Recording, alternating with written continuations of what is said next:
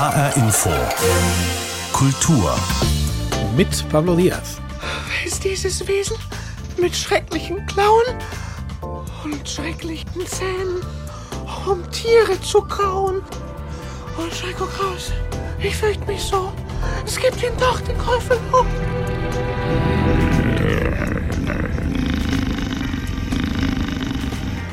Ein Ausschnitt aus dem Kinderfilm Der Gryffalo, in dem die Figur der britischen Autorin Julia Donaldson zum Leben erweckt wird.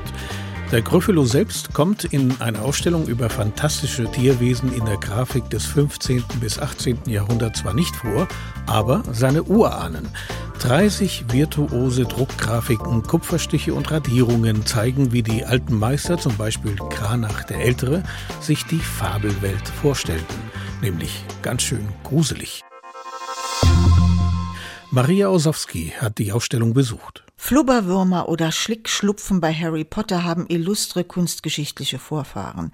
Lukas Kranach der Ältere lässt seinen Antonius von ähnlichen Monstern aller Arten bedrängen. Der heilige Antonius ist auf den Rücken gefallen und wird von ganz vielen verschiedenen Monstern und Ungeheuern in die Höhe gehoben. Da gibt es einerseits geflügelte Hunde, es gibt Rüsseltiere, es gibt geschnäbelte Wildschweine. Und im Gegensatz zu dem großen Gewimmel, das da am Himmel stattfindet, liegt unten ganz beruhigt und still eine Landschaft mit einem Blick, der ganz weit in die Tiefe führt.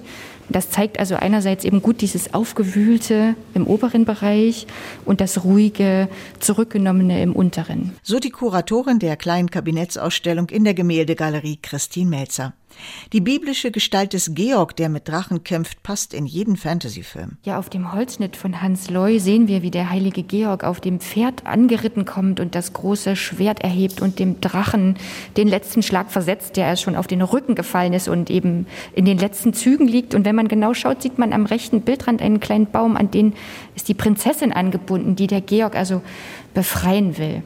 Und die Geschichte ist schon sehr alt, sie stammt aus der Antike. Da gibt es nämlich Perseus, der die Andromeda retten muss, die an den Felsen gekettet ist.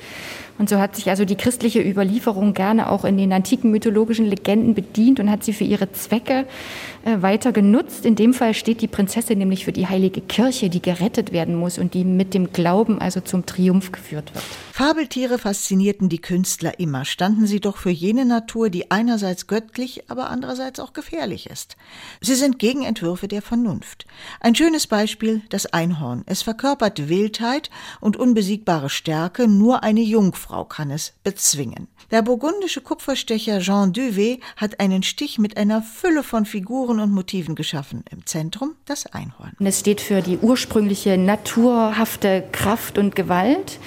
Für diesen Kupferstich gibt es keine literarische Vorlage und es ist äh, schwer zu erklären. Es gibt eine ganze Folge von sechs Blättern, die verschiedene Einhörner in verschiedenen Szenen zeigt und die endet damit, dass das Einhorn triumphal in den Himmel eingeführt wird. Die Ausstellung ist zwar klein, aber höchst unterhaltsam, auch für Kinder. Ihre eigenen Kinder haben Christine Melzer inspiriert, in den 600.000 Kunstwerken des Kupferstichkabinetts zu forschen und die schönsten Beispiele zwischen dem 15. und 18. Jahrhundert auszuwählen. Meine Kinder sind total begeistert von solchen magischen Wesen, die ihre Gestalt wandeln können oder die eben zu guten Freunden werden und bei der Schatzsuche helfen.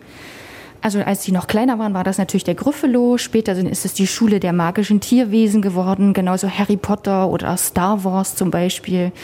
Der Hobbit, der Herr der Ringe, da gibt es ja auch jede Menge eher dämonische Wesen und Tiere. Sie alle sind eben fabelhaft und weniger ängstigend als die sehr viel realistischeren Hexen oder Teufelsgestalten. Tiere können für Kinder Freunde sein. Insofern ist diese Ausstellung ein wunderbarer Ausflug in die Berliner Gemäldegalerie für Jung und Alt. Noch bis Juni ist diese Ausstellung im Kupferstichkabinett in Berlin zu sehen. Kinder wird man sicherlich auch im Volkwang Museum in Essen antreffen können. Das Museum feiert in diesem Jahr sein 100-jähriges Bestehen. Und die Feiern aus Anlass dieses Geburtstages starten bereits in diesem Monat. Das Volkwang Museum gilt als eines der bedeutendsten Kunstmuseen in Deutschland. In der ersten Jubiläumsausstellung werden zum Beispiel Werke von Renoir, Monet und Gauguin gezeigt. Bilder einer fließenden Welt lautet der Untertitel dieser Ausstellung.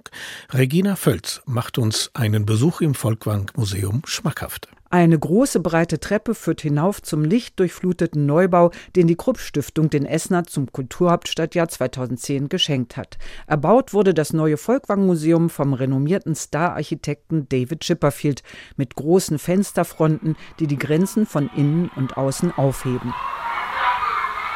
Kinderlärm ist keine Besonderheit vor den großen Werken der Sammlung von Karl Ernst Osthaus. Sie sitzen auf dem Boden vor dem Renoir-Gemälde Liese mit dem Sonnenschirm oder vor dem Seerosenteich von Claude Monet in zarten, schimmernden Farben. Das hätte Karl Ernst Osthaus gefallen, denn der Unternehmersohn wollte in seinem Museum Kunst allen zugänglich machen. Er wollte ja mit seiner Kunst die Menschen erreichen. Und er hatte diese Idee, je mehr die Kunst an der Gesellschaft teilnimmt, desto höher steht die Gesellschaft. Also er hatte schon auch diesen Impuls, wirklich Kultur und Kunst für alle zugänglich zu machen erklärt Museumsdirektor Peter Gorschlüter. Dazu passt auch, dass das Museum seit 2016 freien Eintritt in die Sammlung gewährt und damit die Publikumszahlen steigern konnte, besonders auch bei den jungen Leuten. Dass das Museum Volkwang vor 100 Jahren nach Essen kam, lag auch an der Aufmerksamkeit des damaligen Museumsdirektors sowie dem Mut und Engagement der Essener Bürgerschaft. Karl Ernst Osthaus hatte testamentarisch verfügt, dass seine Sammlung zu einem Zehntel des Schätzwertes verkauft werden sollte. Die Hagner konnten oder wollten sich das damals nicht leisten, die Essener schon. Sie gründeten einen Museumsverein und sammelten 15 Millionen Mark. Das war also das Vehikel, mit dem das äh, Vermögen äh, getragen wurde, zur Hälfte im privaten, zur Hälfte im öffentlichen Bereich und mit der eine gewisse Mitverantwortung für das Museum sichergestellt werden sollte auf lange Sicht sagt der Vorsitzende des Museumsvereins Ulrich Blank. Das hat funktioniert. Der Vertrag von damals gilt bis heute.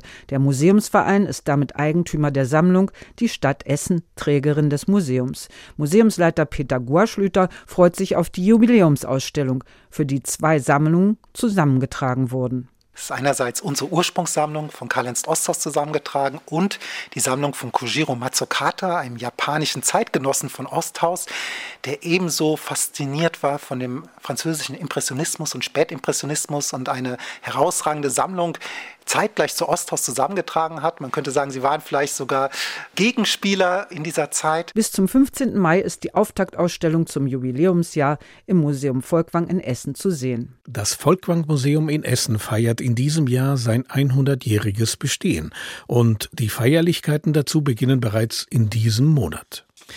100 Jahre so alt ist auch der Roman Ulysses des irischen Autors James Joyce. Im Februar 1922 erschien in Paris die erste Ausgabe von Ulysses, auf Deutsch erst fünf Jahre später, nämlich 1927.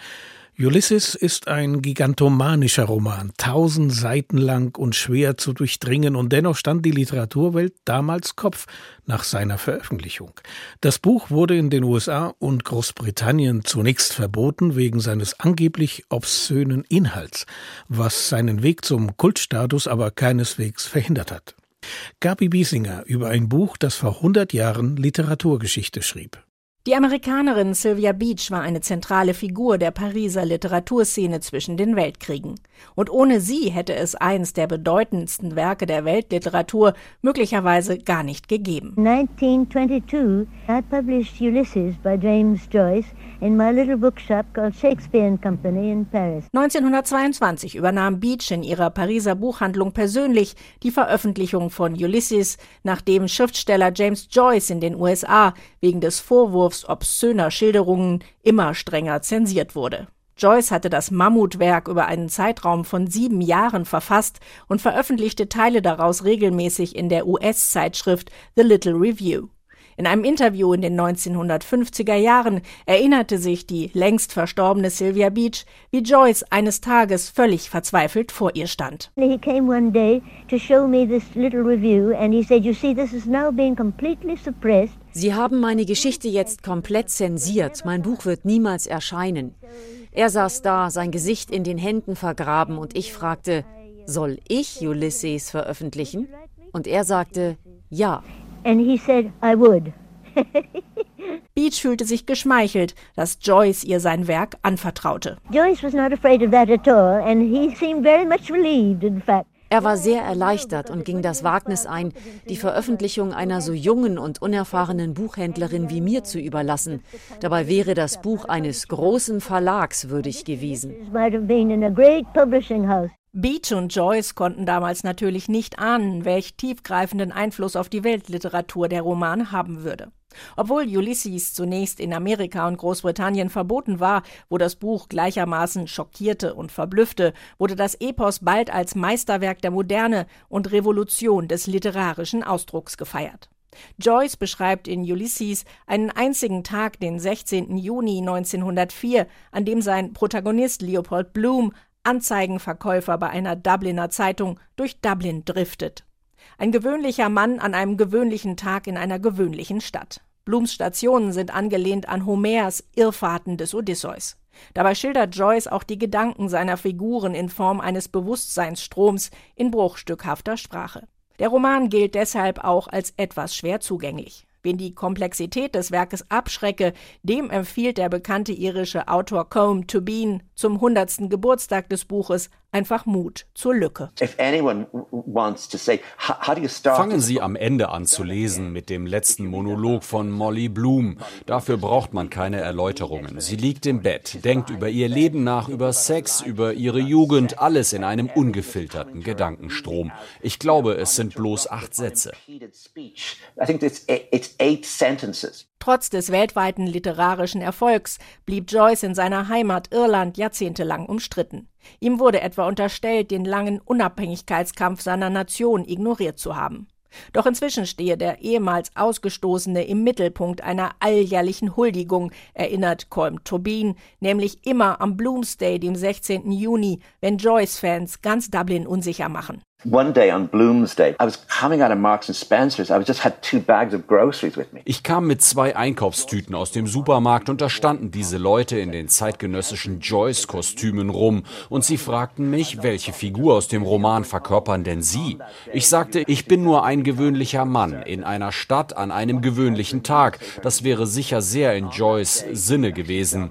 Am Bloomsday wird Dublin jedes Jahr zum Zirkus aus Verehrung für James Joyce. Ich würde mal sagen, das ist wahrer Ruhm.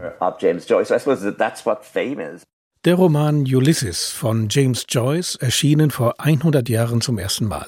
Gabi Biesinger aus London berichtete. Wie konnte ein so dicker, sperriger Roman so einen Kultstatus erlangen? Alf Menzer ist HR-Redakteur und studierter Anglist und da gehört der Ulysses sowieso zur Pflichtlektüre. Er erzählt uns, wann er sich zum ersten Mal mit diesem Roman beschäftigt hat. Also ganz gelesen habe ich ihn mit, äh, ich glaube, 23 und zwar auf einer, einer längeren, auf, ich glaube, sechswöchigen Reise. Und das war ein Tipp, den mir ein anderer äh, Joyce-Leser mal gegeben hat. Also lies das Buch, wenn du unterwegs bist. Und das hat tatsächlich äh, Sinn. Ähm, der Ulysses ist ja ganz ähnlich wie Homers Odyssee, die äh, dem Ulysses ja so ein bisschen zugrunde liegt, ist ja genauso wie Odyssee ein, ein Reisebuch, ein Buch des Aufbruchs und der Heimkehr. Und ich glaube, diesem Bewusstseinszustand, den man vielleicht braucht, um den Ulysses äh, zu verstehen, dem kommt man tatsächlich näher, wenn man sich selbst bewegt. Danach habe ich immer wieder äh, Teile vom Ulysses gelesen und wenn ich anfange, mich mit dem Ulysses zu beschäftigen, da möchte ich eigentlich sofort wieder auf diese Lektürereise gehen, aber in der Regel fehlt mir dazu die Zeit. Ulysses ist nicht der erste Roman, der die Leser herausfordert, allein wegen seiner Sprache. Die Sätze sind zum Teil unvollständig, die Gedanken wechseln mitten im Satz. Daher die Frage an Alf Menzer, warum Ulysses auch noch nach 100 Jahren so einen Kultstatus besitzt und immer noch so fasziniert. Ich glaube, es gibt kein Buch, das das Bewusstsein der Moderne so komplex und so umfangreich zum Ausdruck gebracht hat wie der Ulysses. Also Moderne heißt in diesem Fall, und das hat Joyce selbst so beschrieben, Moderne meint eine Welt, in der alles im Fluss und im Wandel begriffen ist und moderne Literatur, die etwas taugen soll, auch das ist wieder Joyce, die muss genau diesen Prozess ausdrücken. Und das macht der Ulysses, indem er die Welt an diesem einen Tag, dem 16. Juni 1904, in dieser einen Stadt in Dublin in ein Kaleidoskop von Bewusstseinsprozessen aufsplittert und dann wieder zusammenfügt. Also dahinter steckt die Vorstellung, die auch gerade um die Jahrhundertwende vom 19. zum 20. Jahrhundert äh, sehr en vogue war, die Vorstellung, dass wir die Welt oder das, was uns umgibt, nicht einfach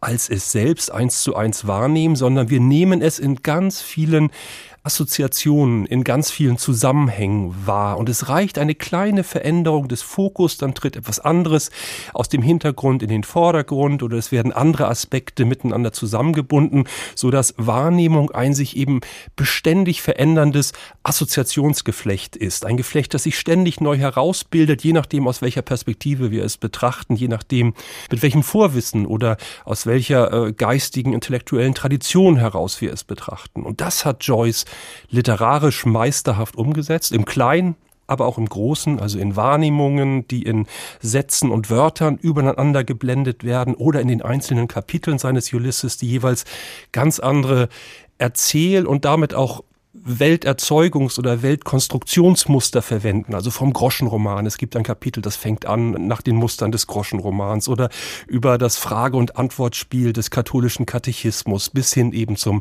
berühmten inneren Monolog im letzten Kapitel des Ulysses. Und dadurch gelingt es Joyce, aus diesen vielfältigen Wirklichkeitssplittern eine ganze Welt herzustellen. Also dieser Roman ist ein Mosaik, aber er ist ein dreidimensionales Mosaik und ein Mosaik, das sich dazu noch ständig bewegt. In Ulysses gibt es keinen genauen Erzählschrank. Der Roman erfordert einen Leser, der sich in der Handlung allein zurechtfindet ohne dass der Autor ihn bei der Hand nimmt in diesem Labyrinth an Gedanken. In Ulysses geht der Leser quasi selbst durch Dublin spazieren, so wie die Protagonisten der Erzählung. Eine richtige Handlung darf man bei Ulysses als Leser oder Leserin nicht erwarten. Die Handlung ist ja denkbar einfach, nicht? Also es geht um zwei Männer und eine Frau, aber im Vordergrund stehen erstmal zwei Männer, also der Anzeigenakquisiteur Leopold Blum und der Jungschriftsteller Stephen Daedalus. Die bewegen sich an diesem 16. Juni 1904 durch Dublin. Ihre Wege kreuzen sich mehrfach, ohne dass sie einander wirklich kennenlernen äh, zu Beginn. Irgendwann lernen sie sich dann doch kennen, dann gehen sie gemeinsam ins Bordell und landen am Schluss des Tages eben in Blums Haus in der Echo Street Nummer 7 7, in der Leopold Blums Frau, die ihm untreu geworden ist im Laufe des Tages, in der Molly Blum schon im Bett liegt. Also das ist eine Geschichte von Aufbruch und Heimkehr. Es ist eine Geschichte der Vatersuche, eine Geschichte von Treue, aber auch von Verrat, von Irrungen und Wirrungen, wie eben zum Beispiel auch Homers Odyssee, aber eben Joyce führt das in ständiger Brechung vor und durch. Das ist ja keine eins zu eins Wiederholung der Odyssee, sondern ein Roman, der auf ganz vielen Ebenen das Verhältnis zu solchen Vorbildern in Frage stellt, auslotet, neu justiert. Und auch das kennzeichnet eben dieses moderne Bewusstsein, das Gefühl der, der geistigen und kulturellen Entwurzelung, der metaphysischen Obdachlosigkeit, wie Lukas das mal genannt hat. All das treibt diesen Roman an, aber der Roman stellt daraus eben eine neue Einheit her. Nach dieser Beschreibung fällt es schwer zu glauben, dass der Roman Ulysses auch komisch sein kann.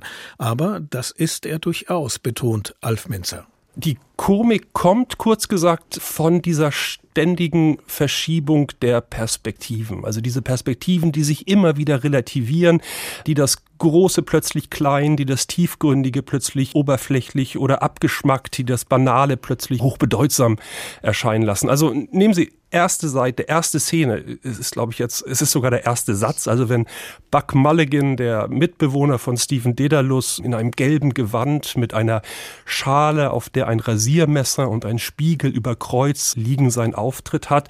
Und dann zitiert er auch noch eine Zeile aus einem Psalm in Troibo ad altare Dei, dann ist das eine Art Messe, die da äh, zelebriert wird, aber gleichzeitig ist es eben auch nur dieser ganz banale Rasiervorgang, den der verkaterte Buck Mulligan da gerade in Angriff nimmt. Und solche Brechungen, solche Mehrfachlesungen, die sich gegenseitig ironisch unterlaufen, die machen eigentlich die durchgehende Komik des ganzen Romans aus. Ulysses ist ein schwieriges Buch und wer es zum ersten Mal in die Hand bekommt, braucht auf jeden Fall Geduld. Jene Leser oder Leserinnen, die es sich zum zweiten oder dritten Mal zumuten, werden alte Erzählstränge in einem neuen Licht betrachten oder vielleicht sogar neu entdecken. Wann und wo sollte man sich Ulysses zumuten? Das wollten wir abschließend von HR-Redakteur Alf Menzer wissen. Ich, ich bleibe dabei. Ich glaube, man muss versuchen, sich der Bewegung dieses Romans ausliefern. Man kann natürlich jeden Satz, äh, jede Anspielung nachschlagen. Es gibt mittlerweile umfangreiche Anmerkungsbände zum Ulysses, aber dann wird man jedes Mal wieder aus dem Text rausgerissen. Und ich glaube, am weitesten kommt man, wenn man sich von dem Text mitreißen lässt. Also wenn man es schafft, das eigene Bewusstsein so offen wie nur möglich für all diese überraschenden Assoziationen und Verknüpfungen hält, die Joyce in diesen Roman reingepackt hat, die er in diesem Roman inszeniert und das geht tatsächlich, wenn man ja in, in so einem, selbst in so einem Flow ist. Und das stellt sich vielleicht am, am einfachsten auf Reisen her. Sagt HR-Redakteur und studierter Anglist Alf Menzer aus Anlass des Erscheinens vor 100 Jahren des Romans Ulysses von James Joyce. Die Szenen, die Künstler, die Macher, die Kultur in HR Info. Einer, der sich in seiner Jugend auf den Spuren von James Joyce in Dublin begeben hat, ist der US-Schriftsteller Paul Auster. In dieser Woche hat Auster seinen 75. Geburtstag gefeiert. Im Gegensatz zu Joyce führt Auster seine Leser sicher durch seine Geschichten. Viele von ihnen haben autobiografischen Charakter. Schließlich hat Paul Auster auch eine bewegte Lebensgeschichte. Er war mal Matrose, Telefonist und Übersetzer. Peter Mücke hat mit Paul Auster in New York, wo er lebt, gesprochen. Paul Auster ist fasziniert von der Macht des Zufalls. Dieses Motiv zieht sich durch sein gesamtes Werk, überdeutlich in seinem bisher letzten Roman 4321, das ein Leben in vier verschiedenen Versionen erzählt und das, diesmal nicht zufällig, seinem eigenen ähnelt. Auch Auster ist Nachfahre europäisch-jüdischer Einwanderer, der in Newark, New Jersey aufgewachsen ist und jetzt 75 Jahre alt wird. Ich bin dankbar, dass ich so viele Jahre hatte und ich hoffe, dass noch ein paar Jahre kommen.